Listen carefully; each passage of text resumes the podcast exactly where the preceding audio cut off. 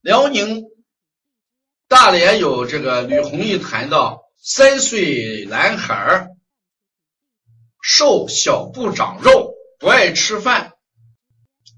这种舌红不爱吃饭的孩子，两三天一次排便，前硬后软，溏稀顽固不化。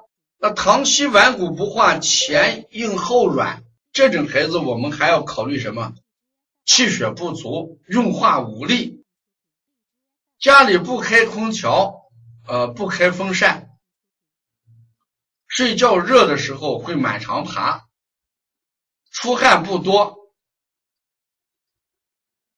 不睡觉的时候出汗正常，胃口小，那就不好好吃饭。呃，脾胃虚寒，肾阳虚，一直贫血。这孩子这个鸡头舌、花薄胎并存，是气阴两虚，这个就是气血两虚的孩子。呃，其他的我们就不考虑，这个主要要考虑气阴两虚，就是气血两虚，健脾益气、养血。